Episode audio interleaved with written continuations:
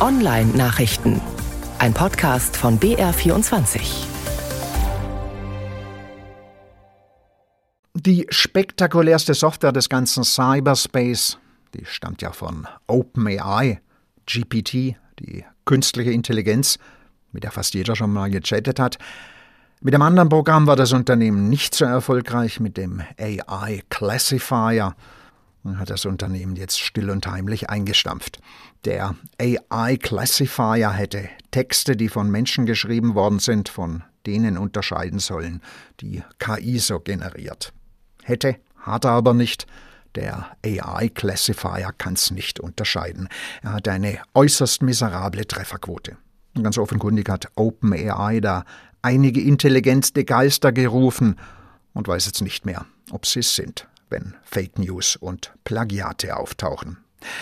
In dem Zusammenhang die beiden Münchner Universitäten, die TU und die LMU, haben die Konrad Zuse School of Excellence in Reliable AI gegründet. Ja, also ein Lehr- und Forschungsprogramm gestartet, bei dem es um künstliche Intelligenz geht, die nicht halluziniert, lügt und betrügt. Da gibt es sicherlich einiges zu tun. Google hat Street View neu bebildert. Die Straßenansichten der größten deutschen Städte sind jetzt wieder aktuell. München und Nürnberg gehören dazu.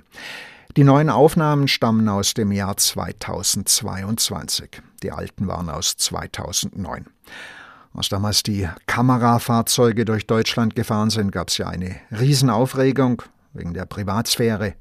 Und jetzt ist es ruhiger. Und wer will, kann ja sein Haus oder seine Wohnung in Street View verpixeln lassen.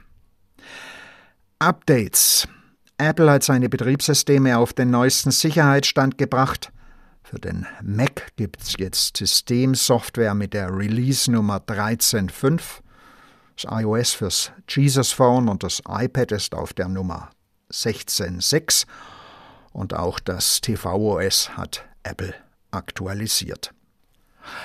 Für alte Fritzboxen gibt's ebenfalls neue Systemsoftware. Erstmal für die Fritzbox 7490, schon zehn Jahre alt, Ewigkeit in der Computerei, aber mit einem frischen Betriebssystem, dem FritzOS 7.5, da tut sie es sicherlich noch eine Weile.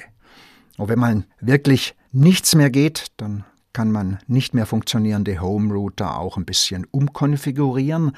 Da werden sie zum Netzspeicher, an dem man billige USB-Platten hängen kann, anstatt sich einen teuren zu kaufen. Oder zu einem zusätzlichen Hotspot fürs heimische WLAN. Solche Kästchen werden massenhaft ausgemustert, sind aber wirklich viel zu schade für den Elektromüll. Alte Home Router. Ja, da kann man meistens noch was draus machen. Das wär's mit den Online-Nachrichten. Textlinks und Podcast finden Sie auf der Seite von BR24 unter der Rubrik Netzwelt.